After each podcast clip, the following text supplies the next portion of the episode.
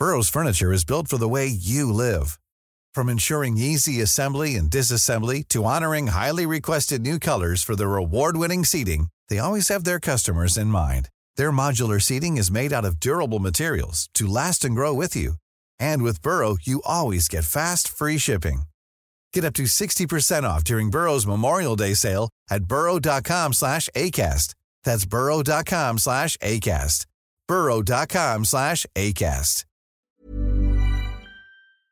Bonjour à tous, je suis ravie de vous retrouver sur CNews pour euh, la belle équipe, une heure et demie d'infos et de débats. Avec au sommaire aujourd'hui, avez-vous téléchargé EcoWatt? Même s'il ne faut pas paniquer, comme dit Emmanuel Macron, les Français se préparent aux coupures d'électricité potentiellement annoncées pour le mois de janvier s'il fait très froid.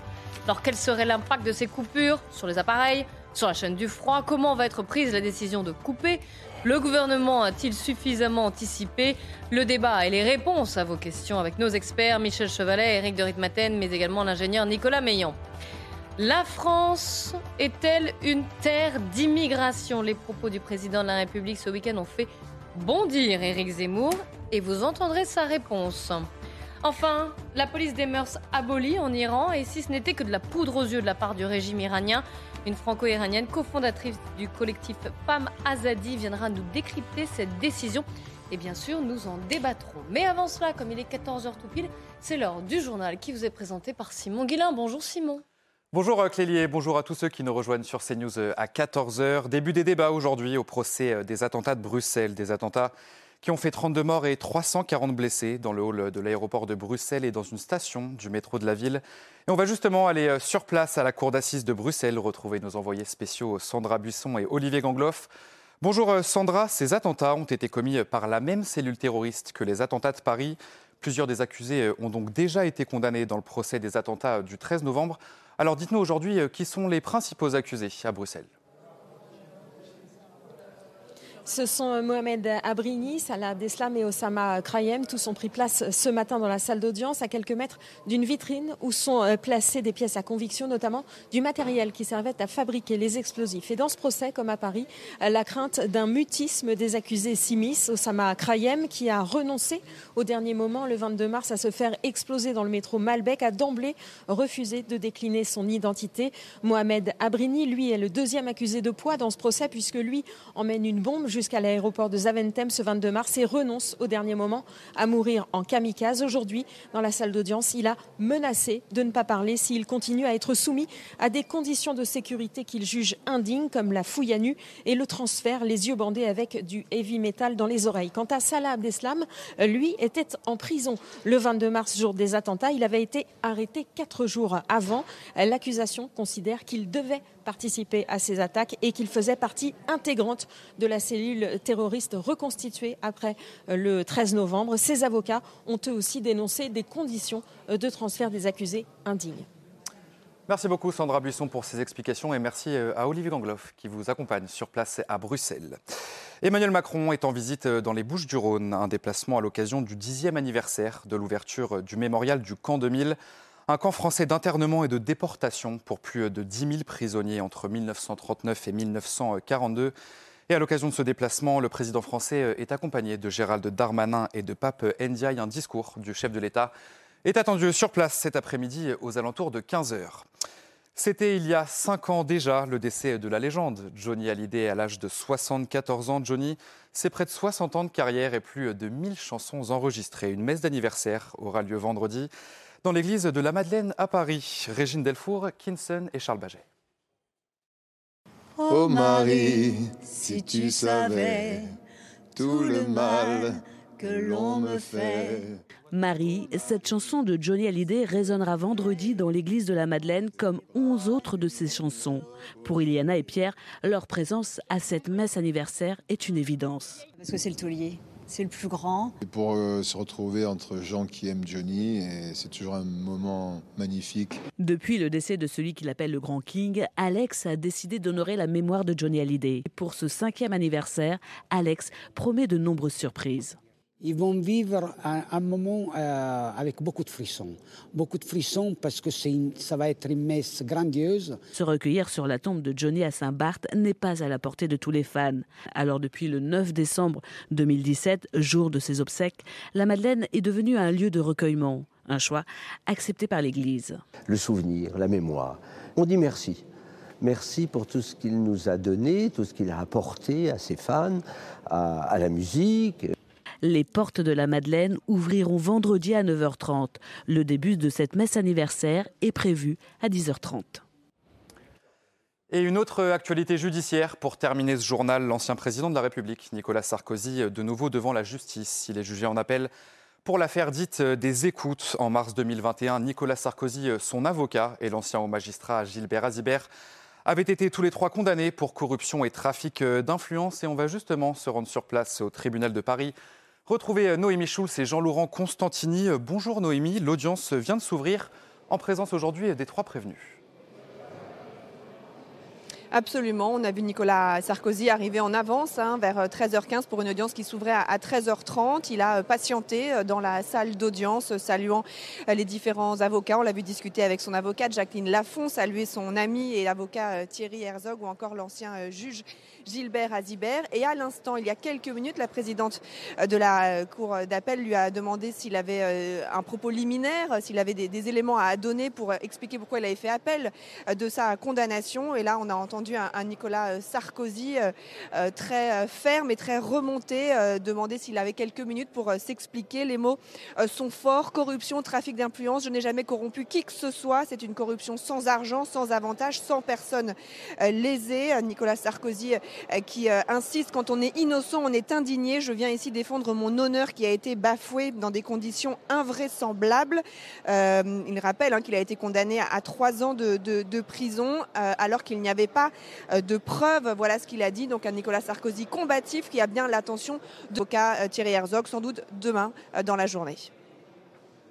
Merci Noémie Schulz pour toutes ces précisions et merci donc à Jean-Laurent Constantini qui vous accompagne. Voilà pour ce tour de l'actualité à 14h. Place au débat, la belle équipe, c'est avec vous, Clélie Mathias et vos invités. Merci beaucoup, Simon. On vous retrouve à 15h. Mais d'ici là, place au débat, vous l'avez dit, avec aujourd'hui Jean-Claude Dacier, Yvan Rioufol, Pierre Lelouch, bonjour. et avec vous en plateau, Michel Chevalet et Éric de Ritmaten. Nous sommes également en liaison avec euh, Nicolas Meillan, bonjour. Vous êtes ingénieur et expert énergie. Merci d'être en direct avec nous. On va donc commencer par ce sujet qui préoccupe beaucoup les Français. Aura-t-on de l'électricité au mois de janvier? Est-ce qu'il va vraiment y avoir des coupures comme on l'a annoncé? Écoutez le président de RTE, Xavier Pichazik, qui était l'invité de nos confrères de France Inter ce matin. Alors ce n'est pas certain et ce n'est pas une fatalité, ça va dépendre de la météo s'il fait très froid. Puis s'il fait très froid, nous émettrons un signal éco-watt rouge.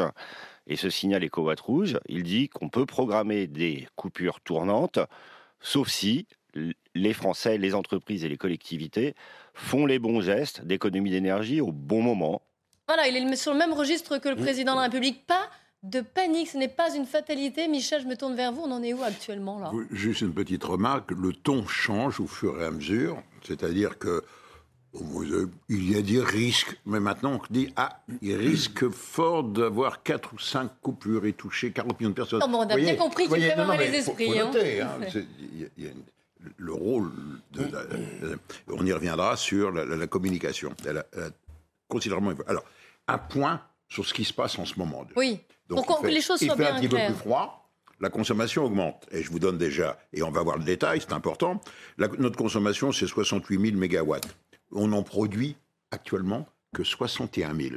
Donc, actuellement, on importe 7 000 mégawatts, c'est-à-dire l'équivalent de 7 centrales nucléaires. On importe de l'Allemagne, de la Belgique. 7 centrales nucléaires, mmh. d'accord. Voilà. non, mais c'est important pour avoir un ordre de grandeur. Attendez, il ne fait pas moins 10.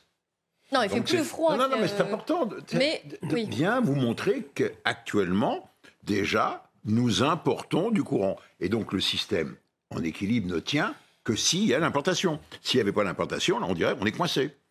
Ah oui, mais il faut, penser à tout cela. Pourquoi? Parce que regardez bien maintenant, euh, c'est les chiffres RTE, la production actuellement. Alors la production euh, avec les, mégawatts, moi je vais vous les faire en pourcentage. Le nucléaire, vous voyez, il fait que 36 000 mégas, donc on est à 60% Donc il est, il est pied au plancher, le nucléaire. L'hydraulique et les barrages, ben, les barrages actuellement, ils font 12%. Le gaz, eh oui, on a besoin des turbines à gaz, c'est 12% également. Mais surtout, regardez bien, les énergies dites renouvelables, et on en a besoin, ben, même si vous mettez beaucoup de puissance de disponible, ils sont là. Les éoliennes sont là. Les panneaux non, mais on voit la différence quand ben oui, mais il y a la météo. Et donc le solaire, lui, ne fait que 6000 mégawatts, c'est-à-dire, allez, 10%. Et l'éolien, c'est dramatique, ben, parce qu'on est en situation anticyclonique, il n'y a pas de vent. Et il y a, comme il n'y a pas de vent, ben, il ne fait qu'un petit. Il ne fait oui, vous rigolez, mais il n'y a pas de soleil non plus. C'est ça, alors. Non, non, mais pour vous avez vu qu'il y avait le projet de loi du gouvernement sur les énergies. Vous avez vu que le projet de loi sur les énergies renouvelables arrivait à l'Assemblée nationale à partir d'aujourd'hui. Mais ils vont faire souffler du vent. Pierre, vous rigolez, mais. Je rigole pas parce que c'est tout ça est le résultat de décisions lamentables depuis longtemps. La chaîne des responsabilités, on va en parler, on laisse terminer. Euh, on veut accélérer, on y reviendra, les énergies renouvelables. Nous mais on a peut-être pas tort quand même pour qu'il y ait un mix énergétique. Mais vous pouvez mettre toutes les éoliennes que vous voulez. S'il n'y a pas de vent, elles ne produisent pas. Donc pour le plaisir, on va faire un mix. L'hiver, ça ne sert à rien. Euh, vous avez vu les... On va dépenser des milliards pour pas grand-chose. Les propos polémiques, bien sûr. On en parle beaucoup de Loïc Le Floch-Prigent. C'est dans Atlantico hier. Euh, en tant qu'ancien patron de GDF, Gaz de France, hein, je peux vous le dire, le plan du gouvernement face au risque de coupure d'électricité n'en est pas un. On rejoue un peu le Covid dans cette histoire. En appeler aux efforts de monsieur et madame tout le monde c'est de la communication, ce n'est pas une politique. Mm, mm. Il suffit de décréter l'état d'urgence au lieu de pérorer sur le nombre de douches par jour. Alors, mm. sachez au passage que Loïc Le Floch-Prigent sera l'invité de Laurence Ferrari ce soir à 17h30. Nicolas Meillon, une question pour vous, parce que là, il, Loïc Le Floch-Prigent fait la référence au Covid. Est-ce que vous pensez, peut-être que c'est un peu polémique d'ailleurs de vous poser la question comme ça, mais qu'on va, au mois de janvier, vers une sorte de confinement énergétique Vous voyez ce que je veux dire? Bah, quand vous faites, euh, il suffit de regarder un petit peu l'engagement qu'on doit faire. La baisse d'énergie qu'on nous demande, c'est 10%. La dernière fois qu'on a fait 10% de baisse d'énergie, c'était en 2020. Donc c'était quand on était confiné, mais, pour le Covid. Euh, donc effectivement, ça, pourrait ressembler à, un confinement énergétique. De quelle manière? Quand vous fermez, euh, par exemple, les universités une semaine plus tôt, vous les ouvrez une semaine plus tard, concrètement, vous confinez les gens. Quand vous fermez les écoles le matin, concrètement, vous, êtes confiné chez vous sans électricité. Euh, et malheureusement, la, mauvaise nouvelle, c'est nos entreprises, parce que on parle de beaucoup de coupures de courant, mais le drame, c'est l'explosion du prix de l'électricité, c'est l'explosion du prix du gaz, qui devrait amener finalement une désindustrialisation finale en Europe. C'est ça le drame dont personne ne parle aujourd'hui. Mais vous restez avec nous, on va rebondir, Eric de Ridmaten, justement, avec, vous avez un, peu calculé comment ça se passerait là, puisque pour l'instant, les, prix ont augmenté, mais en janvier, il va y avoir une nouvelle augmentation. Et déjà, on se prépare. Hein. Bah, c'est-à-dire que là, c'est vrai que les entreprises seront vraiment euh, concernées au premier chef. Et ce n'est pas très clair sur euh, les, aides accordées par l'État. Vous voyez, je discutais avec euh, un boulanger, hein, qui n'est pas n'importe qui, puisqu'il produit 1000 baguettes par jour et 1500 le dimanche. Donc c'est déjà un gros boulanger. Et il m'a envoyé hein, sa facture. Il m'a envoyé, il m'a dit actuellement, je vais vous donner le chiffre très précis, vous allez voir apparaître à l'écran, il, il, dépense actuellement 2000 500 euros par mois d'électricité, parce que c'est pour faire des baguettes, il faut le four électrique, ça consomme beaucoup, et ça va passer à 7238. Voilà, j'ai le chiffre, c'est ici, hein, je, vous, le montre, vous me faites confiance. Il m'a envoyé sa facture, on a comparé, donc c'est multiplié par 3. Alors je lui dis, mais comment vous allez faire? Eh ben, Elle m'a dit tout simplement, la boulangère, je vais arrêter ma fournée du soir. Il n'y aura plus de baguettes le soir. C'est ce qu'on voilà. disait, c'est-à-dire ce que disait Nicolas Meillan en tout cas, c'était c'est au-delà même des coupures, du froid et du manque d'énergie, vous avez dit où on en était, euh, Michel Chevalet, euh, il y a les Français qui vont devoir se restreindre aussi mm-hmm. à cause, finalement, du prix. Alors oui, ça c'est prévu. Alors il y a quand même un bouclier euh, qui existe. Hein. Vous savez que l'État déjà maintenu à plus 4% en 2022, donc on peut dire que été quand même très stable. Et 2023, là, ça va augmenter, mais dans quelle proportion? Alors bon, Bruno Le Maire donne des chiffres, mais on pense que là, il va y avoir quand même des mauvaises surprises. Hein. Euh, franchement, alors l'État va quand même maintenir, mais c'est indirectement le contribuable qui payera, parce que s'il y a des aides apportées aux particuliers, c'est sûr qu'on euh, payera indirectement. Mm. Non, je dis vraiment, ce sont les entreprises qui vont le plus en souffrir, à tel point que vous avez des, grosses industries qui ont décidé de couper euh, les fours, notamment pour faire le verre, parce que tout ce qui est très consommateur, là, ça va vraiment réellement coûter beaucoup plus cher, et beaucoup d'entreprises ne pourront pas, vous savez, les verres Duralex, Duralex on lisait les chiffres, on a tous fait ça quand on était en. Absolument, à la cantine, eh bien, ceux-là, ils sont pour l'instant suspendus parce que faire tourner des fours, les, fours également, euh, vous savez, pour faire l'acier, la sidérurgie, alors il y en a moins en France, mais c'est aussi une consommation considérable. Je pourrais vous parler tout à l'heure, si vous voulez, de la, de la SNCF. Hein, hein, je vais vous dire tout de suite, la SNCF, ce qu'a dit M. Farandou, le président de la SNCF, c'est que, euh, vous allez voir, hein, ici le, chiffre apparaît, 600 millions euh, d'euros actuellement, c'est ce que coûte en électricité à la SNCF, de faire rouler les trains électriques. Alors, il y a pratiquement que ça, enfin il y a aussi des trains au diesel, mais le, gros parc est en électricité, et elle va passer, vous avez vu, à 1,7 milliard, euh, prévision 2023.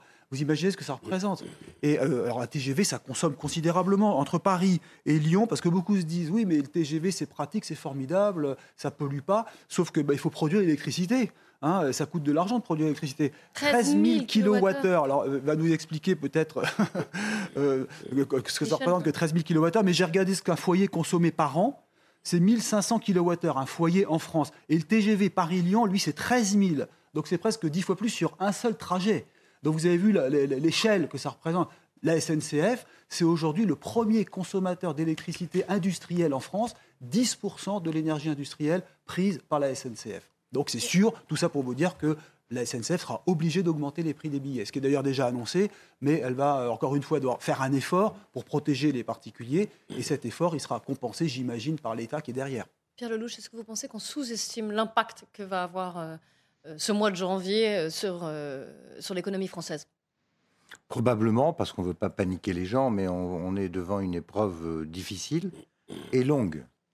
Parce que ce n'est pas seulement cet hiver. Je crains que l'hiver prochain soit encore plus rude, parce que nous aurons à recomposer nos stocks de gaz. Là, on a pu le faire cette année. Mais à partir de maintenant, il n'y a plus de gaz. Donc il va falloir faire venir du gaz euh, liquéfié, ça va être plus cher et ça va prendre du temps de recomposer nos, stocks. Le, ce que nous vivons aujourd'hui est le résultat d'une destruction systématique de notre programme nucléaire depuis, allez, une quinzaine d'années. Oui, 20 ans. Euh, une vingtaine 20 ans, vous dites, Michel Chevalet Et, malheureusement, malheureusement, non seulement ce programme, moi je le connais bien, j'ai travaillé dessus, euh, il était tout simple. On, on a francisé une licence américaine Westinghouse d'eau pressurisée. On faisait des réacteurs à 900 MW et on, en construisait, on ouvrait 6 par an. On en a fait 56, donc on avait parfaitement maîtrisé. Quand ça, ça s'est terminé, Mitterrand est arrivé, tout s'est stoppé. Pour des raisons politiques surtout.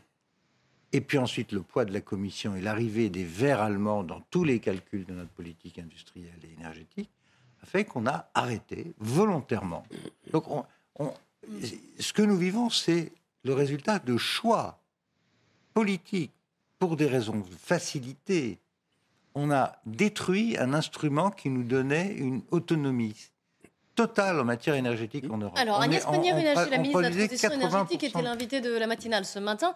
Et elle a démenti. Elle dit que c'est un mythe, cette histoire de, de souveraineté énergétique. Écoutez-la. Nous n'avons jamais été souverains en matière mhm. d'énergie, je tiens à le rappeler. Jamais. Depuis Même des quand nos centrales nucléaires fonctionnaient euh, Mais bien sûr, nous apportons deux tiers d'énergie fossile. Et nous en apportons moins aujourd'hui qu'il y a 20 ans. Donc en fait, ce mythe de l'indépendance énergétique relève du mythe. Et précisément ce que fait le gouvernement, c'est de construire cette indépendance énergétique en développant des énergies renouvelables et en développant du nucléaire. Alors, c'est un mythe, Pierre non, ceci est un mensonge. Oui, bien sûr. Et je suis consterné, parce qu'elle devrait savoir, puisque son père était dans le pétrole, donc elle connaît les questions énergétiques. Euh, je suis consterné. Nous avions 80% de notre électricité nucléaire.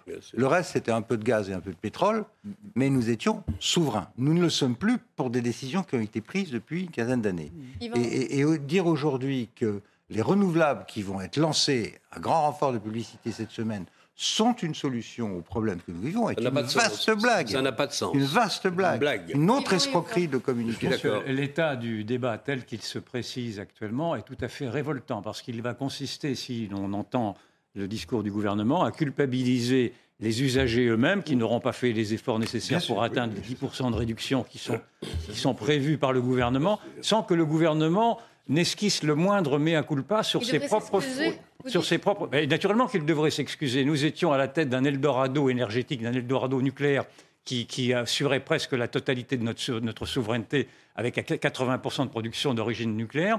Ce, parc nucléaire a été saccagé par les Verts, c'est une affaire entendue, par la gauche, c'est une affaire entendue, mais également par le président de la République actuelle et par sa première ministre qui se flattait encore en 2020 d'avoir fermé Fessenheim et 12 réacteurs. Or, je n'entends pas un mot, non seulement je n'entends pas un mot de contrition, mais j'ai entendu monsieur, le président de la République dire qu'on ne vienne pas me chercher sur Fessenheim. Si, il faut venir chercher le président de la République sur Fessenheim parce que ça a été une faute gravissime.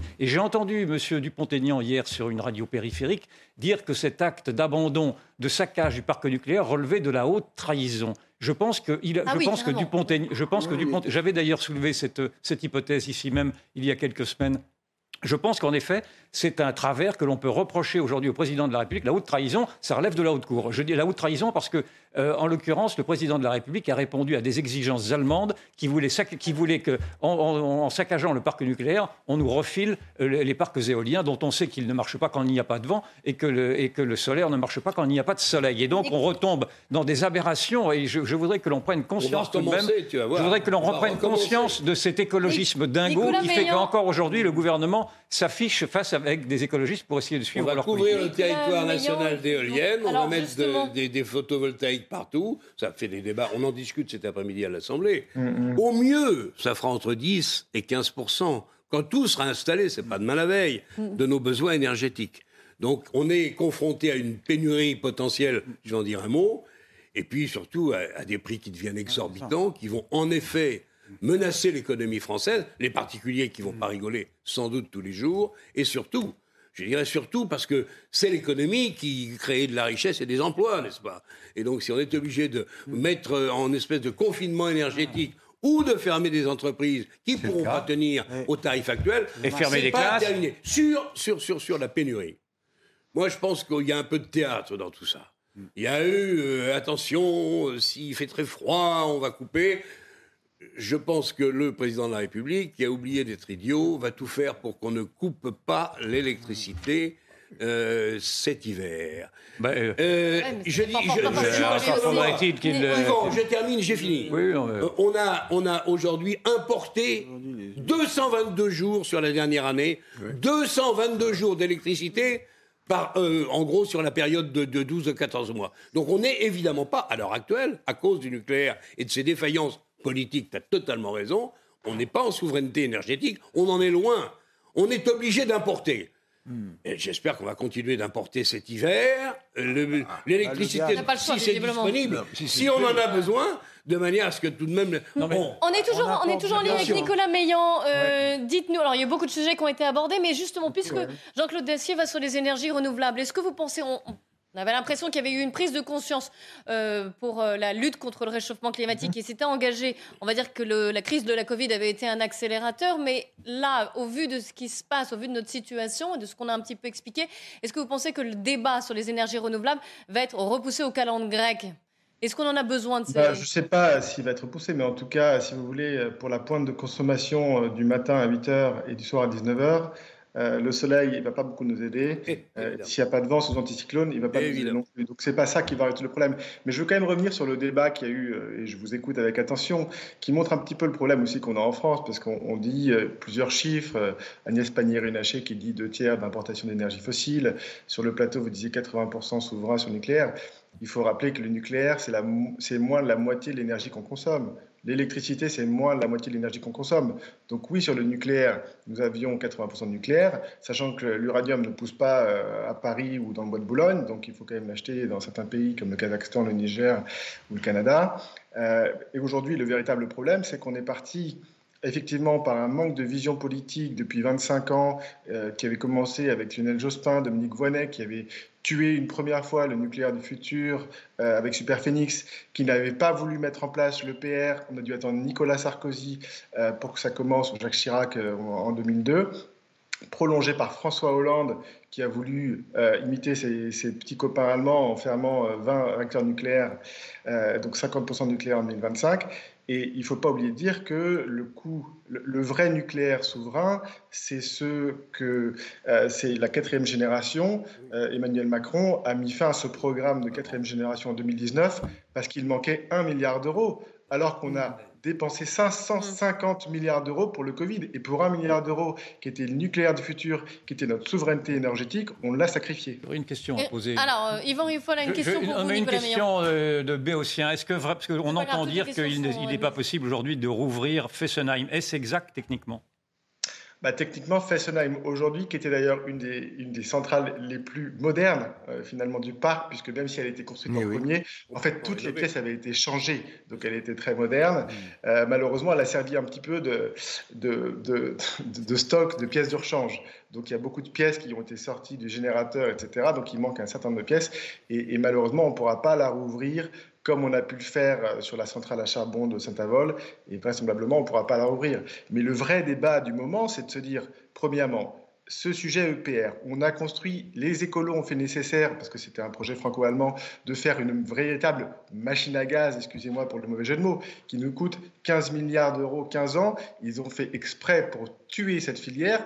Est-ce qu'on ne revient pas à une technologie un peu plus simple, avec un peu moins de normes? On est le pays au monde qui a le plus de normes sur le nucléaire parce que cette EPR a été développée le lendemain de Tchernobyl, avec les explosion avec les Allemands qui n'en voulaient pas. Euh, donc euh, il est temps de, se poser, de réfléchir à qu'est-ce qu'on veut faire demain, peut-être à revenir à une génération précédente. Le PR2 euh, allège un peu le problème, mais malheureusement ne le résout pas. Et la question, c'est comment est-ce qu'aujourd'hui, en France, on est capable de construire des réacteurs nucléaires en 5 ans, comme les Chinois, et pas en 15 ans, parce que le problème des centrales à charbon, des bougies, du délestage, on en a pour au moins 10 ans.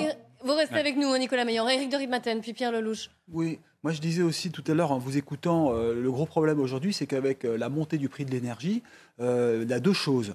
La première, c'est que beaucoup d'entreprises américaines sont en train d'attirer les entreprises européennes. Vous savez, il y avait le projet de construire des usines de Gigafactory et les industriels qui avaient prévu d'investir en France se disent ah ben non, nous ça ne nous intéresse pas, ça coûtera beaucoup plus cher. Et du coup, eh ben, ils sont attirés, les Américains sont prêts à donner de l'argent pour attirer ces entreprises. C'est ça qui nous menace. Et deuxièmement, le, drame qui se produit, on n'en parle plus parce qu'on a oublié, c'est que l'énergie nucléaire était tellement peu chère en France qu'on avait calé ce prix sur le prix du gaz pour, aider les Allemands, parce que les Allemands étaient au charbon et au gaz. Et donc, tant que c'était bas, ça allait. Mais quand le gaz s'est mis à monter, on a vu notre électricité coûter euh, les yeux de la tête. Et aujourd'hui, on en est là. C'est pour ça qu'on paye cher l'électricité, sinon elle ne serait pas chère.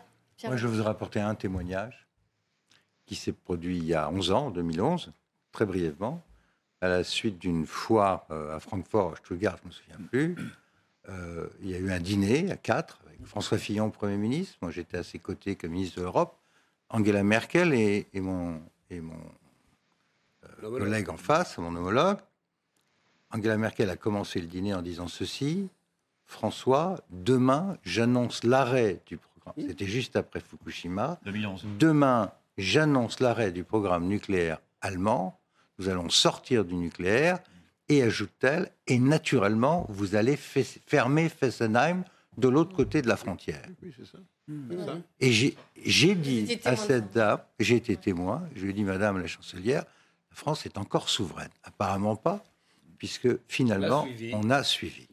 Non, parce que on s'est plié aux intérêts allemands, d'où cette accusation de haute trahison. Mais ce que, le plus absurde dans tout ceci, c'est que quand en 2011, l'Allemagne a fermé ses centrales nucléaires, ça a été pour réactiver les centrales à charbon. Et aujourd'hui même, en France également, non seulement vous avez la centrale de Cordemais qui continue, mais vous avez eu la centrale de Saint-Avold qui, va, qui va brûler 500 000 tonnes de charbon, acheter les yeux de la tête en Colombie et en Afrique du Sud. Donc vous voyez bien l'aberration de cette idéologie des Verts à laquelle se plient encore tous les politiques d'aujourd'hui. C'est surtout ça qu'il faudrait maintenant prendre conscience. Il faudrait faire en, sorte, il faire, en sorte de faire l'inventaire. Pour rappeler qu'il va y avoir un débat sur le nucléaire, je ne sais plus si c'est premier ou deuxième semestre de l'année prochaine destiné, verront, à simplifier, à alléger, à raccourcir les procédures, de manière en effet à ce qu'on ne mette pas 15 ans pour construire une centrale nucléaire. Il faut tout de même rappeler qu'on importe maintenant des plombiers du Canada pour faire le boulot, c'est quand même extravagant, alors qu'on avait les meilleurs du monde, et que Flamanville, écoutez bien, le PR2, Flamanville, 13 années de retard. 13 années. C'est pour ça que. Merci Nicolas Meillan. Si vous les écoutez encore, ça va être la pause. Il y a de la justice qui se perd. Et nous, on se retrouve juste après quelques instants de pub très court. C'est promis, on parlera des, des propos d'Emmanuel Macron sur l'immigration et de la réponse d'Éric Zemmour. Restez bien avec nous sur CNews. CNews, il est 14h30, le point sur les principales informations avec Alexis Vallée. Après le début de la cyberattaque du centre hospitalier de Versailles samedi soir, une rançon a été réclamée par les hackers. La somme reste inconnue, mais le coprésident du conseil de surveillance de l'établissement a d'ores et déjà annoncé son intention de ne pas la payer. Pour le moment, les urgences fonctionnent à 50% et la maternité est réduite au tiers de sa capacité. 30 cambriolages chaque jour dans la capitale selon la préfecture de police de Paris. Plus de 8000 plaintes ont été déposées en 2022, soit une hausse de 29% sur l'année. Dans le détail, c'est le 15e arrondissement qui est le plus touché par des cambriolages. Et le plafonnement des prix du pétrole russe doit entrer en vigueur dès aujourd'hui. Cet embargo, décidé par l'Union européenne, les pays du G7 et l'Australie, vise à restreindre les revenus de la Russie tout en s'assurant qu'elle continue à alimenter le marché mondial. Conséquence de la guerre en Ukraine, mais le Kremlin jure, de poursuivre l'offensive malgré ce plafonnement. Je suis mort de rire. On reprend notre débat avec aujourd'hui Michel Chevalet qui est toujours avec nous, Jean-Claude Dacier, Yvan Rioufol, Pierre Lelouch et Elodie Huchard du service politique de CNews nous a rejoint. On va revenir avec vous, Elodie, d'ailleurs, sur ce qui s'est passé euh, ce week-end, cette polémique sur l'immigration. Alors, il y a les propos d'Emmanuel Macron qui ont fait bondir un certain Éric Zemmour. Expliquez-nous. Oui, d'un côté, Emmanuel Macron dans les colonnes du Parisien, hier extrêmement optimiste quant à la future loi immigration. C'est la 29e loi sur ce thème depuis 1980, mais Emmanuel Macron en est persuadé. Celle-là va changer les choses. Alors il dit un certain nombre de choses dans cette interview. D'abord, il essaye de justifier l'intérêt de cette loi en disant ceci. Aujourd'hui, soyons lucides, est-ce qu'on pense sincèrement que la restauration, les travaux agricoles et encore beaucoup d'autres secteurs tournent sans immigration? Il faut avoir l'honnêteté de le dire. La réponse et non, parce que Emmanuel Macron et son gouvernement veulent aussi avoir tout un volet sur l'intégration euh, par le travail au sein de cette loi. Mais finalement, cette déclaration, c'est aussi un aveu d'échec pour le gouvernement. C'est reconnaître qu'il y a des emplois non pourvus, qu'il y a du chômage et pourtant qu'on serait obligé de recourir à de la main-d'œuvre étrangère. Emmanuel Macron qui fait euh, du et en même temps en disant ceci, nous avons un modèle généreux, mais on doit mettre des barrières à l'entrée, car on ne peut pas accueillir tout le monde. D'un côté, il veut un modèle généreux, il veut parler à la gauche. De l'autre, il explique notamment qu'il faut faciliter le retour des clandestins. Et puis, il explique un petit peu la philosophie de sa loi en disant il faut une politique de fermeté et d'humanité fidèle à nos valeurs. C'est le meilleur antidote à tous les extrêmes qui se nourrissent des angoisses, un petit peu de service après-vente finalement pour le président de la République. Mais une phrase notamment a attiré l'attention d'Éric Zemmour qui en a parlé hier lors de son meeting Emmanuel Macron qui dit la France a toujours été une terre d'immigration. Eh bien, réponse d'Éric Zemmour, non, Monsieur Macron, les immigrés européens du 19e et 20e siècle n'ont rien à voir avec les immigrés maghrébins et africains d'aujourd'hui. Nul doute qu'effectivement, avec cette loi immigration, le gouvernement tente finalement de cajoler tout le monde, d'un côté la gauche, d'un côté la droite, et surtout de récupérer mm. euh, l'espace qu'a Marine Le Pen et Éric Zemmour, notamment sur ces sujets. Eh bien, on voit que finalement, le président de la République, pour l'instant, a du mal à satisfaire des deux côtés. Oui, effectivement. Et euh, on pouvait s'attendre quand même à cette euh, réaction de la mhm. part d'Éric Zemmour. Elle, elle, était quand même largement prévisible. Yvan Rioufol, je vous donne la parole euh, en premier, même si je sais à peu près ce que vous allez nous dire. Mais oh non, je, n'ai qu'une vérité historique à vous dire. Ça vous a fait bondir. Voilà, c'est ça. C'est sur ce côté historique sur lequel j'aimerais revenir. Est-ce que le, la France, terre d'immigration, c'est dans notre ADN. Alors, c'est faux. Bon, alors ça, c'est Jean-Claude qui répond. C'est tout simplement. je vous poserai la même question. ça fait partie de la dialectique des, immigrationnistes euh, dont se réclame aujourd'hui le président de la République. Mais c'est faux. C'est-à-dire que jusqu'en 1870, tout ça est acté. tout ça, c'est Jusqu'en 1870, la France n'était pas une terre d'immigration. Ensuite, effectivement, il y a eu une immigration italienne, puis une immigration polonaise. D'ailleurs, l'immigration italienne ne s'est pas si bien intégrée que ceci. Beaucoup d'entre eux sont retournés en Italie, également des Polonais. Vous avez eu à Aigues-Mortes, par exemple, en 1800, euh, fin, fin du 19e siècle, vous avez eu des affrontements entre les Italiens Rital et les Français. C'était très, c'était très violent. Et ensuite, vous avez eu, donc, ça n'a commencé cette immigration qu'en 1870. Et, ensuite, et, et, ensuite, euh, donc cette immigration européenne s'est un, petit peu essoufflée jusqu'en disons les années 50, 1950, et ensuite vous avez eu une immigration extra-européenne, une immigration extra-européenne qui est différente de la précédente parce que c'est une immigration qui n'apportait pas la même culture, la même civilisation et qui s'intégrait encore moins bien et, avec beaucoup plus de difficultés. Une immigration arabo-musulmane, pour être plus clair encore, asiatique également, mais l'immigration asiatique, c'est beaucoup, beaucoup mieux inséré. Et cette immigration-là, c'est cette immigration-là, aujourd'hui, qui pose problème, non pas parce qu'ils sont noirs ou arabes, mais c'est parce qu'ils viennent d'une culture, ils viennent d'une culture qui est, un, qui, qui, qui, est en opposition, la culture musulmane, islamique, qui est en opposition historique avec la culture occidentale. Mais vous êtes d'accord avec ce que dit Eric Zemmour Et le nombre, et le nombre bien sûr. Les Est-ce que vous êtes d'accord avec ce que dit Eric Zemmour? Les sociétés c'est fort ce qu'il dit, les sociétés hétérogènes sont criminogènes, les sociétés multiculturelles culturelles pardon, sont multiconflictuelles. Les sociétés multiraciales tournent très souvent en sociétés multiracistes. C'est ça? Non, je ne sais pas. Je pense que c'est peut-être un peu simplificateur et radical. Ce que je voulais simplement dire, je reviendrai peut-être après sur les déclarations d'Éric Zemmour. Euh, encore une fois, ce qui, c'est le point de départ, le postulat de départ du président de la République est inexact. C'est quand même un peu ennuyeux quand même quand on prétend ensuite bâtir une politique de l'immigration sur un constat qui est faux. En 1930, je crois qu'il y avait au maximum, fin 19e, début 20e, 800 ou 900 000 Italiens en France. À l'heure actuelle, ils ont fait des enfants, certains sont restés, beaucoup, tu as raison, sont partis en Italie. Il y a, semble-t-il, d'après les derniers chiffres, à peu près 4 millions de Français qui sont des descendants d'Italiens. Immigration espagnole, je n'ai pas les chiffres. Mais effectivement, avec l'Italie, ça ne s'est pas très bien passé. Avec les Polonais qui sont venus dans nos mines, ça ne s'est pas non plus très bien passé.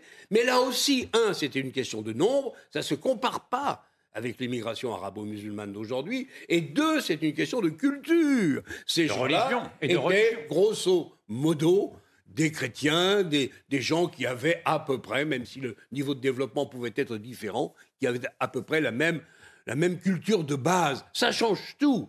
Alors ensuite. oui, mais alors, vous avez vu ce qu'a dit Emmanuel Macron ensuite, notamment sur les métiers. Il dit aujourd'hui, soyons lucides. Est-ce qu'on peut sincèrement. Oui, bien sûr, je vais vous donner la parole, Pierre Lelouch. Laissez-moi juste terminer. Aujourd'hui, soyons lucides. Est-ce qu'on pense sincèrement que la restauration, les travaux agricoles et beaucoup d'autres secteurs tournent sans immigration? Il faut avoir l'honnêteté de le dire. La réponse est non. Là aussi, vous lui donnez tort? Non, je lui donne pas tort. Il est possible qu'un pourcentage, encore une fois, c'est une question de nombre. Ce, que les Français ont, semble-t-il, j'écoute, je regarde les sondages, j'écoute les Français, semble-t-il, c'est, qu'ils ont le sentiment de ne plus être chez eux et d'être envahis. Ça, ne s'est jamais passé avec les Italiens ou avec les, Polonais. Ça ne se compare pas. Et ce que je reproche à, à, Macron dans, dans, son interview, enfin, ce que je me permets de remarquer, c'est qu'il y a un mot qu'il ne, me semble-t-il, qu'il ne, ne, prononce pas, c'est reconduite à la frontière. On a l'impression qu'il veut faire une politique centro-centriste. On va en garder certains, on va Il n'y a pas dans cette Fermeté et humanité, du en même temps. Il oui, il n'y a pas l'annonce d'une grande politique migratoire. Peut-être peut cela viendra-t-il. On va en débattre dans les, dans les, dans les semaines qui viennent, je crois, à l'Assemblée nationale. Mais au jour d'aujourd'hui, je ne vois pas dans cette interview. Vous ne voyez pas la fermeté Non, je ne le vois pas. le moins qu'on puisse dire, c'est que je ne le vois pas. Pierre Lelouch. Il y a quelque chose qui me choque. Euh, d'abord, sur le point d'histoire, ce qu'a dit tout à l'heure Yvan Ruffal est parfaitement exact. L'un des tournants, ça a été la loi de 1924, portée par un socialiste, Mitterrand. Après le grand massacre de la Première Guerre mondiale, il a fallu faire venir des jeunes hommes en France. Ça a été le début d'une immigration euh, encore plus importante d'Italiens. Mais le tournant, ça a été l'après-décolonisation et surtout le regroupement familial de 76 sous Chirac et Giscard, il faut quand même le dire. C'est à partir de ce moment-là que l'immigration de travail est devenue une immigration de peuplement. Et on a commencé à faire venir les familles, puis les, les deuxièmes épouses, les troisièmes épouses, etc., etc. Et on se retrouve avec une population considérable d'origine maghrébine et africaine en France. 10 millions, 12 millions. Personne n'en sait rien. Parce qu'on ne veut pas compter. On ne veut Ça, c'est la première remarque sur euh, l'histoire sur le travail. Autant criminogène, euh, multiconflictuel et multiraciste. Ce qui est clair, c'est quand, ce qui est clair, c'est quand vous avez des problèmes euh, de différences religieuses et culturelles à un moment où, particulièrement, l'islam est en recherche, est en quête euh, d'expansion et de domination, évidemment, dans une société qui est elle-même déchristianisée, vous avez des tensions extrêmement lourdes. Hein. Quand l'identitaire devient dominant dans une république qui était universaliste et laïque, euh, ça donne toutes sortes de crises. Je renvoie au livre de Paul Lyonnais, publié il y a 30 ans, et qui décrivait ce que allait donner SOS Racisme, c'est-à-dire qu'au nom du racisme, on fabrique une société racialisée qui se définit par la race. Ce qui est quand même le bout du bout. Moi qui ai fait des études aux États-Unis, 40 ans après, je retrouve ce que j'ai vécu à l'époque aux États-Unis, c'est-à-dire les, les, conflits interethniques. C'est absolument lamentable parce que nous, encore une fois, on n'a jamais tué les Indiens et on n'a jamais construit ce pays sur l'importation de Noirs dans des bateaux qu'on a écrasé et ensuite Faire le coton. dirigé sous forme de ségrégation. J'en viens maintenant au travail. Macron nous dit qu'il il n'y aurait, pas, y aurait, pas, y aurait pas assez de gens pour travailler dans les restaurants ou dans les... Voilà, soyons lucides. Est-ce qu'on pense sincèrement que la restauration, les travaux agricoles et beaucoup d'autres secteurs tournent sans immigration? Et j'ai envie de lui répondre très gentiment, Monsieur le Président, est-ce qu'on a attendu l'immigration en France pour avoir des restaurants et une agriculture qui est la plus forte d'Europe? Il y a eu une époque où les Français travaillaient. Là, on est mécanisé. mais là, actuellement, non, mais vous êtes allé au restaurant vous avez... dernièrement, vous, vous, savez. Mais Clélie, je sais, je suis fils de restaurateur, donc j'ai travaillé depuis 10 ans dans un restaurant, qu'on n'aille pas me dire, avec 5 millions de chômeurs, on n'est pas capable d'avoir des gens pour tenir des restaurants. c'est juste pas possible. Ou alors, on les encourage à rester chez eux plutôt que de prendre un boulot à la campagne pour ramasser des pommes près de chez moi. Mais la vérité, c'est que les gens ne veulent plus le faire. Parce que, mais pourquoi? Parce qu'ils ont d'autres solutions. C'est-à-dire un filet social qui ne les contraint pas à aller chercher ah, à manger. Ils pas tous dans l'assistanat, c'est pas vrai. Bah, mais ceux qui ne, ceux qui n'acceptent pas d'aller ramasser des pommes en Maine-et-Loire, que je connais un petit peu, ont d'autres solutions que ramasser les pommes. C'est pour ça qu'on fait venir tantôt des Polonais, tantôt des Espagnols, tantôt des Africains. Mais il n'y avait pas d'Africains ou de Polonais pour ramasser eh des pommes il y a 50 ans il n'y avait pas dans les restaurants, ou y compris celui d'où j'ai Et une fois qu'on a dit ça, qu'est-ce qu'on fait Des gens qu'on faisait venir par l'immigration pour faire une pizza, un couscous, je ne sais pas quoi, oui, ou mais, alors un... Oui, mais un, maintenant, maintenant qu'on a dit ça, qu'est-ce qu'on fait Là, puisque, puisque ces emplois, on n'arrive pas à les... Ce qu'on fait, madame, je vais vous dire, ce qu'on fait, c'est qu'on commence, qu'on commence par compter le nombre de bateaux qui, aujourd'hui, ont du ramassage en Méditerranée. Il y en a 16. Appartenant, tenez-vous bien, trois Espagnols, huit Allemands, deux Anglais, un Italien, deux Norvégiens. La première chose peut-être de dire, le signal serait de dire, bon, on arrête. Mais, on pense, les, on les, gens qui sont au chômage à venir ramasser des pommes ou à aller euh, non, non, faire la, non, mais je veux dans, dire, les, un, dans les restaurants. C'est un continuum. Il faut envoyer un signal que l'immigration n'est plus la bienvenue en France. Deuxièmement, il faut euh, limiter le regroupement familial. Troisièmement, il faut inciter les gens à aller travailler plutôt que de compter sur le filet social. Et peut-être que vous n'aurez pas besoin d'entretenir une immigration. Vous savez, j'ai regardé les conditions d'apprentissage de la langue. Savez-vous qu'en France, les gens qu'on reçoit aujourd'hui, hein, ça ce sont des chiffres officiels, 11% n'ont jamais été scolarisés, 13% n'ont jamais été à l'école, euh, ont juste fait du primaire plus de 30% sont sortis du collège sans le moindre diplôme. Donc on, on, on est en train de faire venir des gens qui sont absolument improductifs. il va y avoir un examen de français qui sera un, petit peu plus poussé. Hélas, c'est une, blague. Hélas, la maîtrise de la langue n'est plus non plus une condition nécessaire pour s'intégrer et pour s'assimiler. Vous avez des, des, des, Français qui parlent parfaitement le français et qui ne se sentent plus français, des Français de deuxième ou troisième génération. Moi, ce que je constate, et sans polémique du tout, c'est que les sociétés jadis homogènes et nous étions une société homogène euh, jusqu'il y a peu, euh, était une société tranquille. Et où les plus belles heures que nous avons passées, aujourd'hui on a le droit d'être nostalgique et de montrer qu'en effet nous avons vécu le meilleur de ce que nous avons pu connaître quand nous étions une société homogène.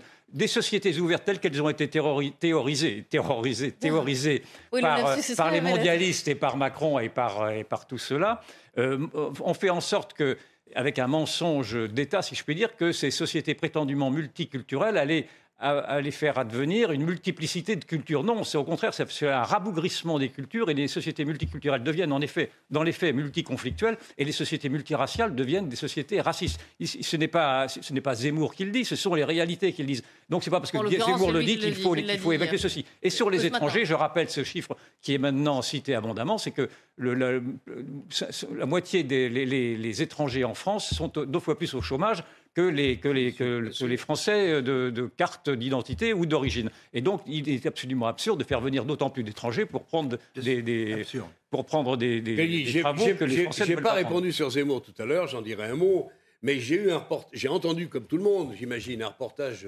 avant le match France-Pologne qui était extraordinaire et qui marquait, qu'on le veuille ou non, les, les limites d'une vraie assimilation. Il y a eu un reportage, je crois que c'était sur RTL, où on est allé dans les foyers d'origine polonaise euh, pour voir comment ils, allaient s'intéresser à ce match. Ils sont en France depuis des décennies. On ne peut pas leur dénier le fait qu'ils soient français. Mais ils sont encore polonais de cœur. Et pour la moitié, tous ceux qu'on entendait, c'était ben, je ne sais pas choisir. si les Polonais gagnent, je serai ravi. Si les Français gagnent, on sera ravis.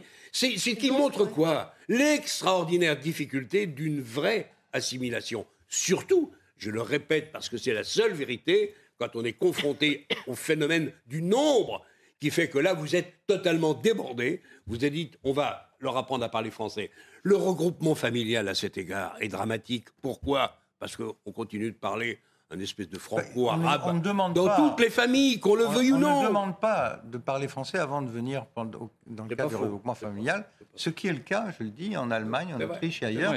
Et puis on n'a pas fait ce qu'il fallait, c'est clair. Il ne faudrait pas confondre la communauté et le communautarisme. Les Polonais ont raison de se réuir dans le fond que la Pologne gagne, parce que les Bretons, quand c'est les, quand Rennes, etc., car on peut, se reconnaître, on peut se reconnaître dans des communautés. Mais le, ce qui est beaucoup plus grave, c'est de se reconnaître dans un communautarisme. Parce que le communautarisme est un séparatisme. mais alors pourquoi bah, mais, mais, si les Polonais sont heureux, alors euh, il se trouve qu'ils n'ont pas gagné, mais euh, si les, si non, mais c'est difficile, mais mais pourquoi vous, voilà, vous, vous, venez de dire, voilà, s'ils gagnent, ils, seront contents. Et pourquoi quand c'est les Marocains, s'ils gagnent Ah ben, les Marocains sont tout aussi euh, légitimes à se, à se, réjouir. Simplement, quand vous avez, par exemple, la scène que l'on a vue à Bruxelles, quand vous avez un Marocain qui, mm. qui vient décrocher un, un drapeau euh, euh, belge, en l'occurrence, pour le remplacer par un drapeau marocain, là, cela devient plus problématique. Parce que là, vous êtes dans le communautarisme, vous êtes même dans le remplacement, et dans le remplacement de civilisation. Éric Zemmour, on continue d'en parler, puisque autre polémique, elle concerne cette fois l'éducation. Alors, vous allez écouter ce qu'a ce qu'a dit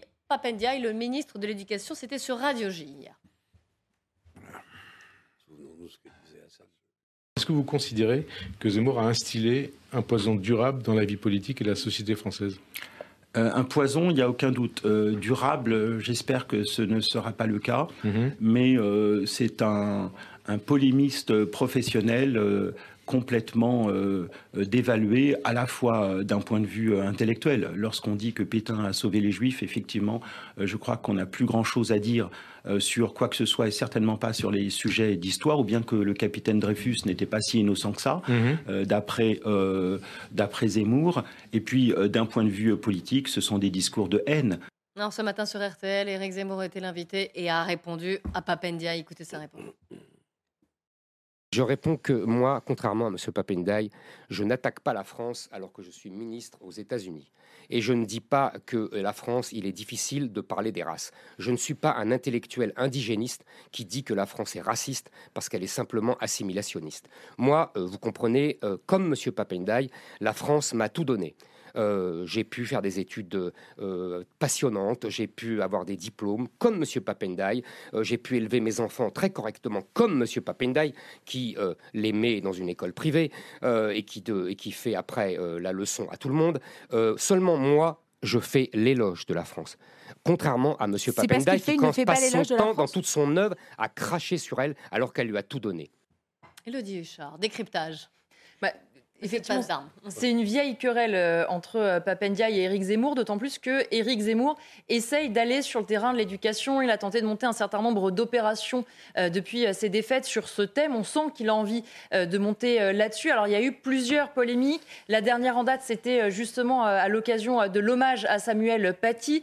Éric Zemmour parle de francocide. Il accuse à ce moment-là le ministre de l'Éducation de vouloir venir sur, au square Samuel Paty devant la Sorbonne en même temps que lui et donc d'interdire son rassemblement. Enfin, là, tout est compliqué euh, entre eux, y compris en termes d'organisation. Et déjà, à l'époque, en fait, Papendiaï répond euh, à Éric Zemmour. Alors, il dit dans un premier temps, je ne commente pas les propos d'Éric Zemmour qui relèvent de la récupération politique, mais il les commente quand même un peu plus loin. Mmh. Lorsqu'on écrit que Pétain a sauvé les Juifs de France, eh bien oui, je n'ai pas d'estime pour cette personne, a fortiori quand elle parle de l'école, sauf que effectivement, à chaque fois, c'est contre-productif puisque le ministre de l'Éducation systématiquement donne des tribunes à Éric Zemmour pour lui répondre. Alors, on voit quand même dans l'extrait qu'on a vu que la question posée au ministre est très largement biaisée euh, aussi. Et c'est d'ailleurs assez étonnant parce que Papendiaï, c'est un ministre assez discret. On l'entend assez peu sur ces questions à lui et même au sein du, gouvernement. Un de ses collègues me disait récemment l'école, c'est très important, c'est un sanctuaire qui devient une cible, mais il faut des mots plus forts du côté du ministre. Le discours n'est pas assez péchu, c'est un combat qu'on ne peut pas perdre. Je ne dirais pas qu'il y a un problème avec Papendiaï,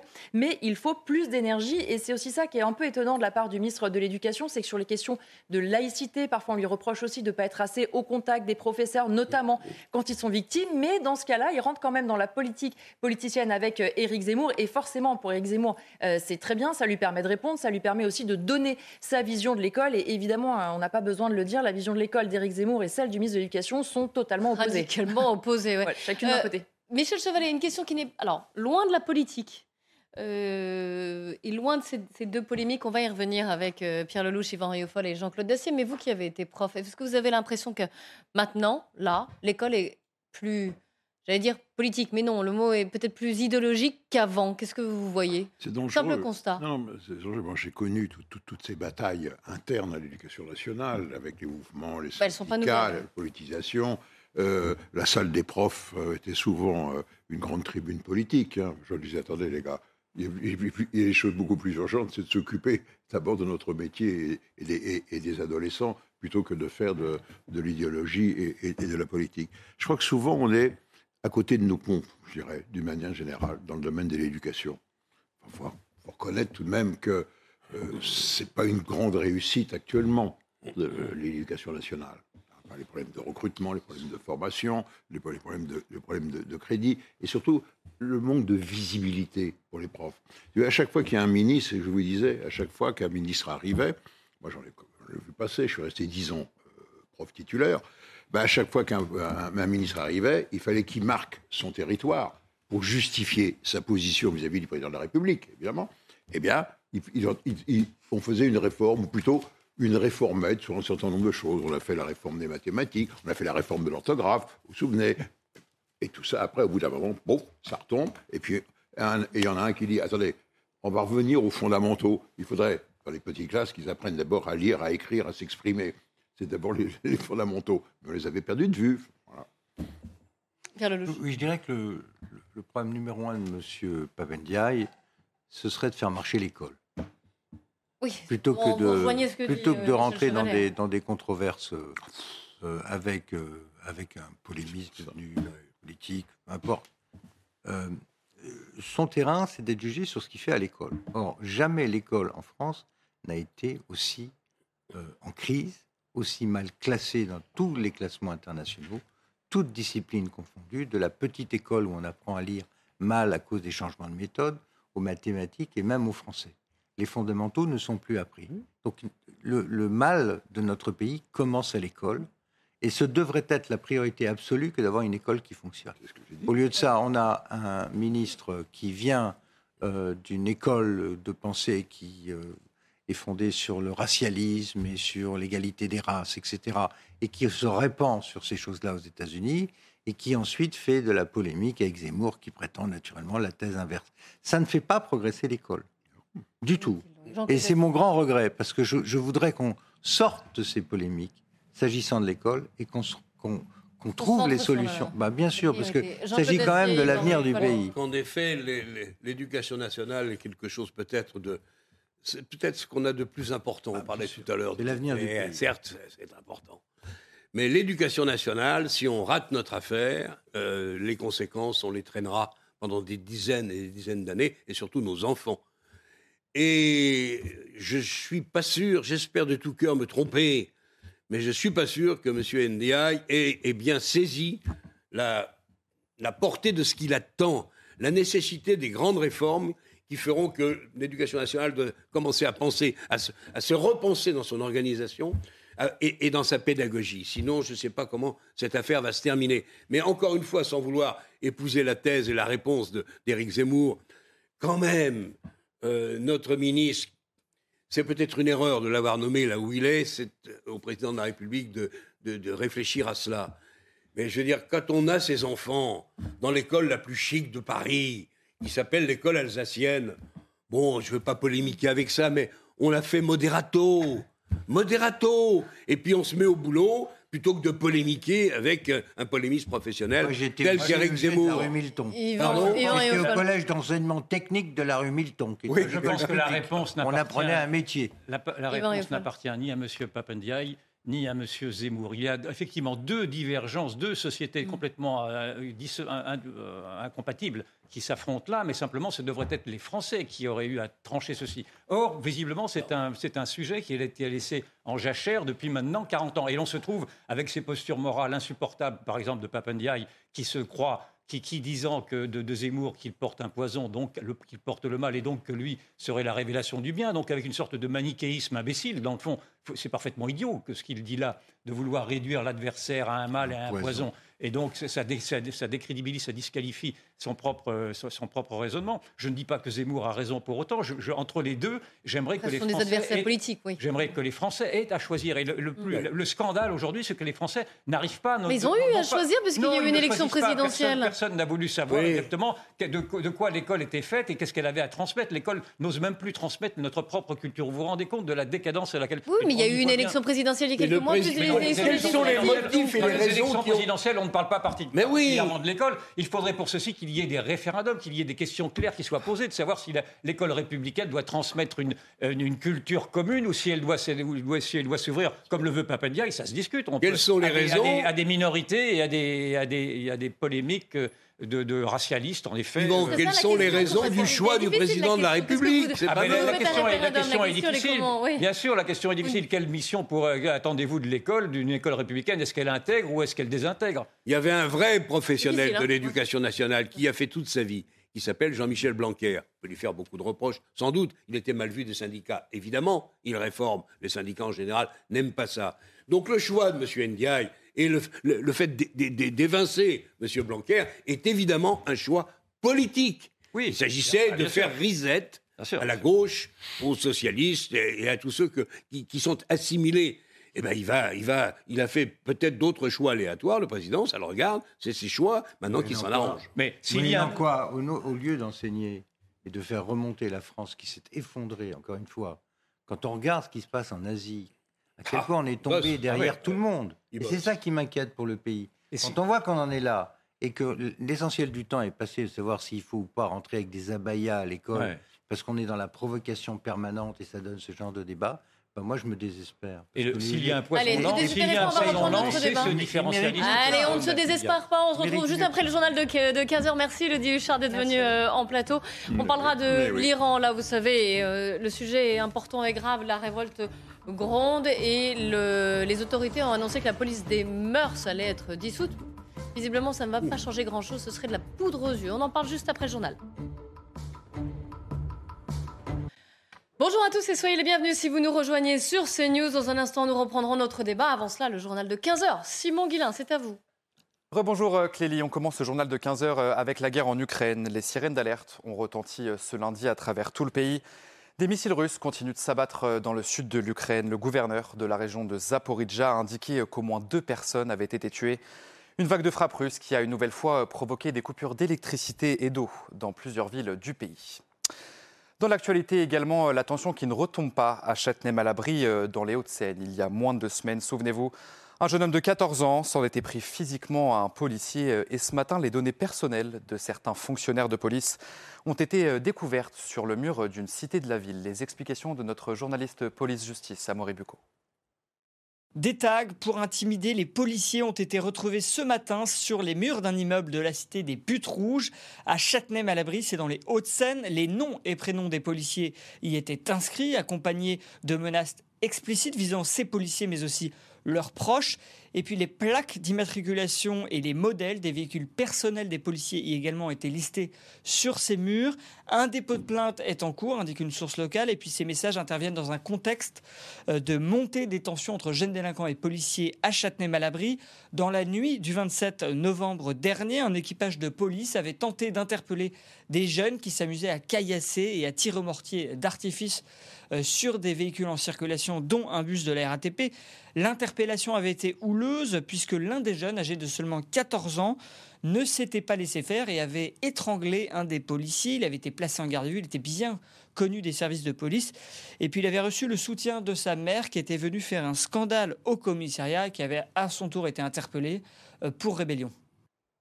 L'ancien président de la République, Nicolas Sarkozy, de nouveau devant la justice. Il est jugé en appel pour l'affaire dite des écoutes. En mars 2021, Nicolas Sarkozy, son avocat et l'ancien haut magistrat Gilbert Azibert avaient été tous les trois condamnés pour corruption et trafic d'influence. Et on va justement aller euh, sur place au tribunal de Paris retrouver euh, Noémie Schulz et Jean-Laurent Constantini.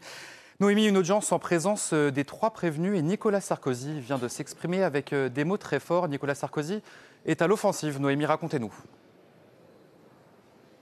Oui, c'est un Nicolas Sarkozy très déterminé qui s'est avancé euh, tout à l'heure à la barre pour décliner son identité. La présidente lui a demandé s'il euh, voulait s'expliquer en quelques mots sur les raisons pour lesquelles il a fait appel de sa condamnation en première instance. L'ancien euh, président de la République lui répond qu'il lui faut plus que quelques mots. Il demande quelques minutes. On le sent toujours révolté par sa condamnation à trois ans de prison, dont inferme. Quand on est innocent, on est indigné. Je viens ici défendre mon honneur qui a été bafoué dans des conditions invraisemblables. Je viens pour convaincre la que je n'ai rien fait. Nicolas Sarkozy poursuit. Le tribunal a indiqué qu'un faisceau d'indices faisait de moi un coupable. Je suis avocat. Je sais qu'avec des indices graves et concordants, on met en examen. Mais pour condamner, il faut des preuves. Où sont les preuves interroge-t-il. Le tribunal a dit trois ans de prison. Eh bien, dites-moi, les prisons ne vont pas se vider. Nicolas Sarkozy qui promet qu'il s'expliquera sur tout, notamment sur les fameuses écoutes qui devraient être diffusées demain à l'audience, hein, les enregistrements des conversations qu'il a eues avec son ami et avocat Thierry Herzog. Gilbert Azibert et Thierry Herzog qui euh, eux aussi hein, ont fait part de, de leur souhait de se voir blanchis par la Cour d'appel de Paris. Thierry Herzog a eu ces mots. J'aimerais qu'à l'issue des débats, votre cour soit convaincue et qu'elle accepte de me rendre mon honneur et de sauver ma robe. Merci beaucoup Noémie Schulz et merci à Jean-Laurent Constantini qui vous accompagne donc au tribunal de Paris. Autre actualité euh, judiciaire, début des débats aujourd'hui au procès euh, des attentats de Bruxelles, des attentats qui ont fait 32 euh, morts et 340 blessés dans le hall de l'aéroport de Bruxelles et dans une station de métro de la ville. Neuf personnes sont dans le box des accusés, un procès à la fois redouté mais aussi très attendu de la part des victimes. Je vous propose d'en écouter quelques-unes justement. C'est important d'être là. C'est leur procès, mais en même temps, c'est le nôtre. Donc, euh, on attend quand même certaines réponses. Euh, on entend, enfin, on est dans l'attente de savoir comment ça va se passer exactement. Et tout ça va nous mener euh, au bout de ces 6-7 mois de procédure.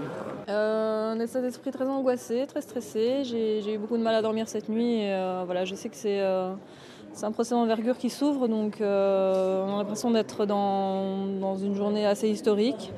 Euh, et en même temps, euh, en même temps, il y, a, quand même un côté serein parce qu'on s'y est préparé, parce qu'on sait que ça allait arriver, parce que ça fait des mois qu'on s'y prépare.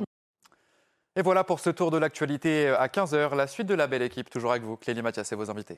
Merci Simon. Le débat, effectivement, et mes invités, Pierre Lelouch, Yvan Rioufol, Jean-Claude Dacier. Et j'ai le grand plaisir d'accueillir Chaparak Saleh qui va nous rejoindre, qui est euh, franco-iranienne, avocate et cofondatrice du collectif Femmes Azadi. On va parler évidemment d'Iran. On a cru qu'il y avait une bonne nouvelle en en provenance d'Iran. Ça, c'était ce week-end. On s'est dit, ça y est, les autorités, le procureur général d'Iran même qui annonce la fin, l'abolition, on va dire, de la police des mœurs, abolie donc par ceux-là même, ceux même qui l'avaient créée. Alors que je rappelle le contexte, depuis le 16 septembre, les manifestants, surtout des femmes, mais pas seulement, hein, descendent dans la rue pour demander, j'allais dire, la fin du régime iranien et un peu plus de souplesse. Alors on s'est dit, hum, c'est peut-être une bonne nouvelle, ça, la police des mœurs. C'est là que euh, cette jeune femme, Macha Amini, avait été détenue et qu'elle est morte trois jours après son arrestation. Et en fait, vous nous dites que non, pas forcément. Ce n'est pas une bonne nouvelle, c'est de la poudre aux yeux, c'est de la com. Expliquez-nous. Oui, merci Clélie Mathias. Oui, bonjour. Alors, c'est de la propagande, c'est ainsi que ça doit être perçu et ce n'est rien d'autre que de la propagande.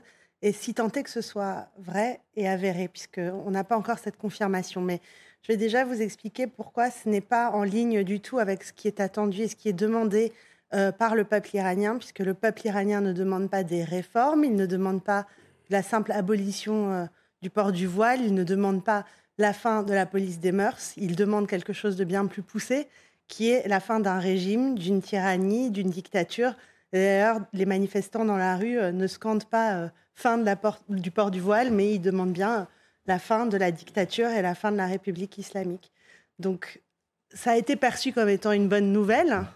Euh, et en réalité, euh, quand je vous disais c'est de la poudre aux yeux, euh, ça n'est rien de plus que de la poudre aux yeux, puisque si vous me permettez une analogie qui risque de choquer un petit peu, si demain Hitler revenait et qu'il disait je supprime les SS, je supprime la Gestapo, faites-moi confiance, est-ce qu'on serait en mesure de faire confiance à Hitler? Et la réponse est évidemment non. Et c'est exactement la même chose. La police des mœurs, même si elle n'existe plus, elle pourrait être en fait, euh, elle pourrait se faire via d'autres moyens, d'autres personnes, d'autres instances. Puisqu'en fait, l'apartheid de genre, qui est le problème fondamental en Iran, euh, il est tout, il est ancré dans la Constitution, il est dans la charia. Et donc on voit bien même euh, que, vous savez, quand il y a eu le mercredi blanc, il y a de ça quelques années, euh, on a aboli la police des mœurs, dans la, pardon, pas la police des mœurs, mais on a aboli le droit qui existait pour la police d'enfermer les femmes en prison et de les arrêter pour les mettre en prison. on a dit on va les mettre dans des centres de détention désormais. Et c'est exactement dans un centre de détention que Massa Amini euh, a été tué.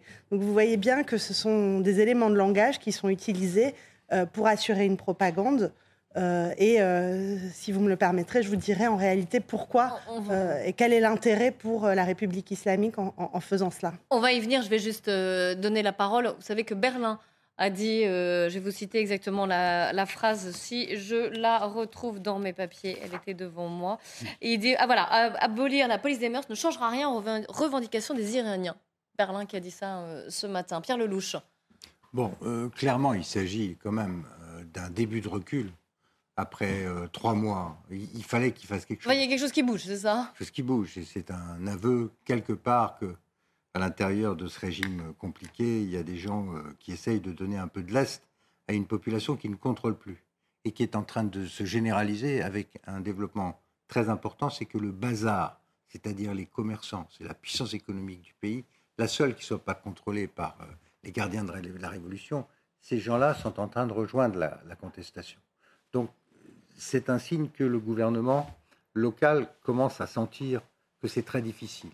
Ça change rien parce que, comme vous l'avez dit, Mme Saleh, euh, c'est dans la constitution iranienne et iranienne. Le, euh, iranienne l'affaire du voile est, est dans l'ADN de la République islamique. Ils vont pas revenir dessus.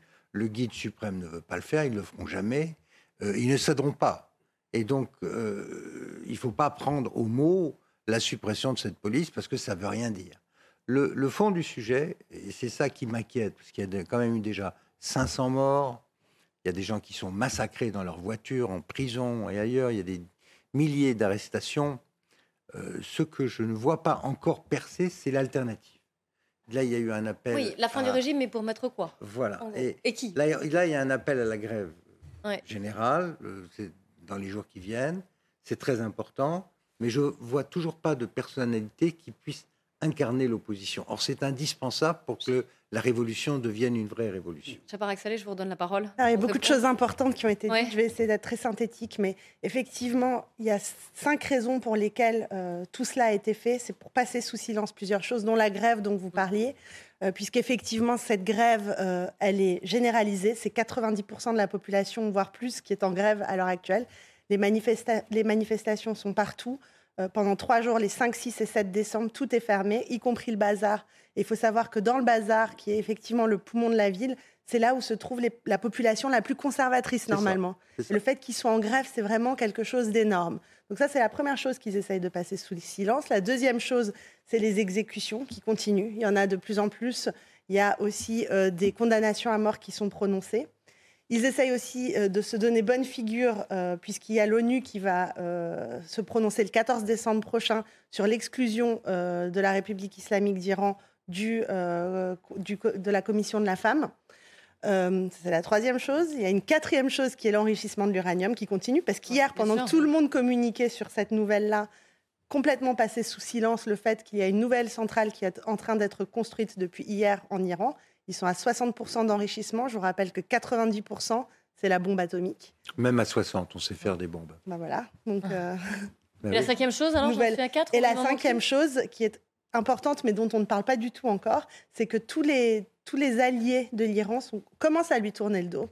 Chine, Pakistan, qui sont en train apparemment de conclure des contrats gaziers avec euh, le Qatar et le Turkménistan et ainsi tourner le dos à l'Iran en qui il ne semble plus avoir confiance. Oui, mais ça ne règle pas le problème de l'alternative. De qui, Alors, et donc, quelle alternative? Alors, il faut savoir qu'en Iran, il y a quelque chose de très particulier, qui est que le peuple est derrière ses prisonniers et contre sa police. Ça, c'est pas vraiment le cas dans tous les autres pays du monde. Pourquoi? Parce que dans la, dans la prison d'Evin, en Iran, vous avez tous les opposants politiques, vous avez tous les résistants. Et il serait là, l'alternative Il serait là. Elle est, elle est dans cette prison. On aura de quoi faire. Ne vous inquiétez pas sur euh, le futur de l'Iran.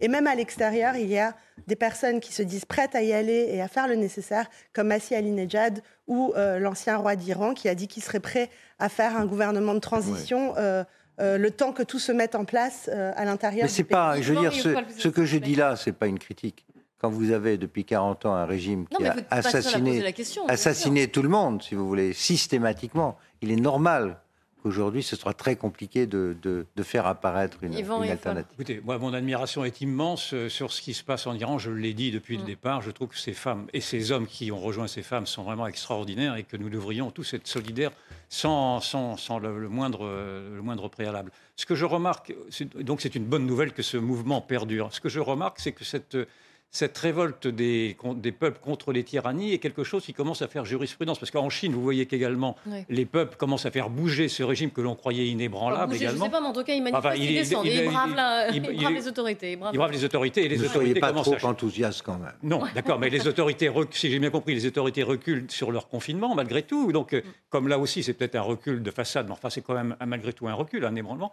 En, en Russie, on sent, on sent également que la société russe commence à se désolidariser un peu des excès autoritaires de Poutine. Enfin, en tout cas, c'est comme ça que je le vois. Et donc, je trouve qu'il est très réjouissant de voir que, sous l'influence des réseaux sociaux, vraisemblablement, je crois qu'ils doivent jouer beaucoup sur l'influence des images des, des télévisions occidentales qui arrivent dans ces pays-là, ces gens se rendent compte, en Chine, que, partout ailleurs on ne porte pas de masque, euh, en Iran, que partout ailleurs on ne porte pas de voile, enfin, sauf, dans les écoles françaises. Sinon en France, et dans les écoles françaises, où il faut arriver euh, Qu'en Iran, on peut, on peut critiquer son gouvernement sans avoir à être... En, Russie, qu'on peut critiquer son gouvernement sans, avoir à être un, sans être un dissident, pour l'instant. Et donc... Euh, que tout ceci montre que ces, ces régimes construits sur du béton sont peut-être construits sur du sable. Je ne veux pas aller beaucoup plus loin dans l'analyse, mais parce que naturellement il y a encore beaucoup de difficultés. Mais euh, dans le fond, un régime, le régime du chat a été abattu. Pourquoi le régime des Mollahs ne le serait pas à un moment donné? Parce qu'ils sont extrêmement puissants. Ben, le parce qu'ils tiennent l'économie. Oui, mais j'entends bien tout ça, bien sûr. c'est vrai que, les régimes autoritaires sont un peu à la peine. Je n'irai pas plus loin, mon cher Yvan, même si je partage, comme chacun ici, évidemment, nos espoirs de voir ces régimes euh, Attention aux effets de mode. Oui, oui, mais enfin, quand même. Là, c'est pas de la mode. Non, il, se passe des choses. En tout cas, pour rester sur l'Iran, parce qu'après tout, c'est ça qui, ô combien nous intéresse. On était peu nombreux, et moi, j'en étais pas, à ceux qui pensaient que le régime allait euh, connaître de graves difficultés. Il y a quoi? Il y a deux mois, trois mois. Or, il est en train de se passer mm. un phénomène qui, encore une fois, était relativement, en tout cas pour nous, imprévisible. C'est que ce, ce mouvement qui a démarré par un courage des femmes extraordinaires les étudiants et un certain ah nombre de gens qui aujourd'hui continuent de manifester, prenant des risques énormes, parce qu'ils risquent leur vie souvent. Et qu'est-ce que vous voulez que je vous dise? Tu as raison lorsque tu soulignes qu'il n'y a pas d'incarnation qui que quoi. encore permettrait de dire voilà, euh, voilà quel type de régime pourrait succéder au régime des ayatollahs. C'est la liberté qui est en, qui est en question. Qui est Moi, j'ai vécu. J'espère de tout cœur qu'ils vont être capables de tenir encore. Ce qui est certain, c'est que le régime des, religieux qui tiennent l'Iran depuis 40 ou 45 ans euh, commence à, à s'inquiéter. J'ai vécu. Hein euh, La permanence de leur pouvoir n'est peut-être pas aussi forte ou établie qu'on le pense. Vécu... Ça paraît que ça ah, Dites-nous juste, non, juste un mot quand même, parce que c'est important. Comment est-ce que, puisqu'on en est là sur la chute du régime, comment est-ce que, est-ce qu'on pourrait aider les Iraniens Comment ça se passerait? Est-ce que Quel serait le rôle idéal, j'allais dire, de la France? ah bah, On n'est peut-être pas assez. Alors, merci beaucoup de poser cette question, puisqu'elle est vraiment au cœur du sujet. on pensait vraiment que si ce système-là euh, commençait à s'effriter, tout le monde, tout l'Occident serait derrière, parce que quoi de mieux euh, que cet espoir-là Et pourtant, et pourtant, c'est très lent et c'est très faiblard. Et donc, c'est pour ça qu'au sein de mon collectif, nous avons rédigé une lettre ouverte au président Macron. Il a répondu d'ailleurs? Pas de réponse. 100 personnalités politiques et artistiques ont signé cette lettre qui a été publiée à Libé, je crois, le, 16 novembre, deux mois pour les, deux mois d'anniversaire de Massa euh, Gina Amini. On n'a pas reçu de réponse à ce jour. Et qu'est-ce qu'on demande Que demande le peuple iranien? Il demande qu'on coupe les relations diplomatiques et les discussions. Et économiques. Et économiques, mais c'est ça qui est difficile. Ah oui, bah, évidemment, Eh c'est compliqué. D'autant plus que je tiens à souligner un point, peut-être euh, que certaines personnes ne savent pas euh, sur ce plateau, euh, qui est que on a remarqué en Iran que la police des mœurs ramassait les balles quand elle tirait sur les manifestants. Donc on a demandé aux manifestants d'aller récupérer des balles et il se trouve que ces balles euh, sont de fabrication française euh, et que ce sont des balles qui comportent des dates qui sont de 2020-2021, donc dix ans après les sanctions, on a quand même des balles françaises qui se trouvent en Iran. C'est fini. Merci dire- beaucoup. Je suis désolée, Pierre, mais on aura l'occasion de revenir. Ne vous inquiétez pas, on parlera de la situation en Iran. Merci, Chaparin Saleh, d'être venu sur ce plateau. Merci à vous trois d'être venus débattre. Dans un instant, Nelly Denac et ses invités, 90 minutes info. Elle va revenir évidemment sur les coupures d'électricité qui sont annoncées ou potentiellement annoncées. À quoi faut-il s'attendre Comment est-ce que le gouvernement aurait pu anticiper ou mieux anticiper? On en parle, on en débat d'ici quelques instants. Et puis n'oubliez pas, cnews.fr pour avoir cette émission. À demain, 14h. Je dirais une autre fois pourquoi j'ai vécu ce qui s'est passé en 79. Planning for your next trip? Elevate your travel style with Quince. Quince has all the jet setting essentials you'll want for your next getaway, like European linen, premium luggage options, buttery soft Italian leather bags, and so much more. And it's all priced at 50 to 80% less than similar brands. Plus, Quince only works with factories that use safe and ethical manufacturing practices. Pack your bags with high-quality essentials you'll be wearing for vacations to come with Quince. Go to quince.com slash trip for free shipping and 365-day returns.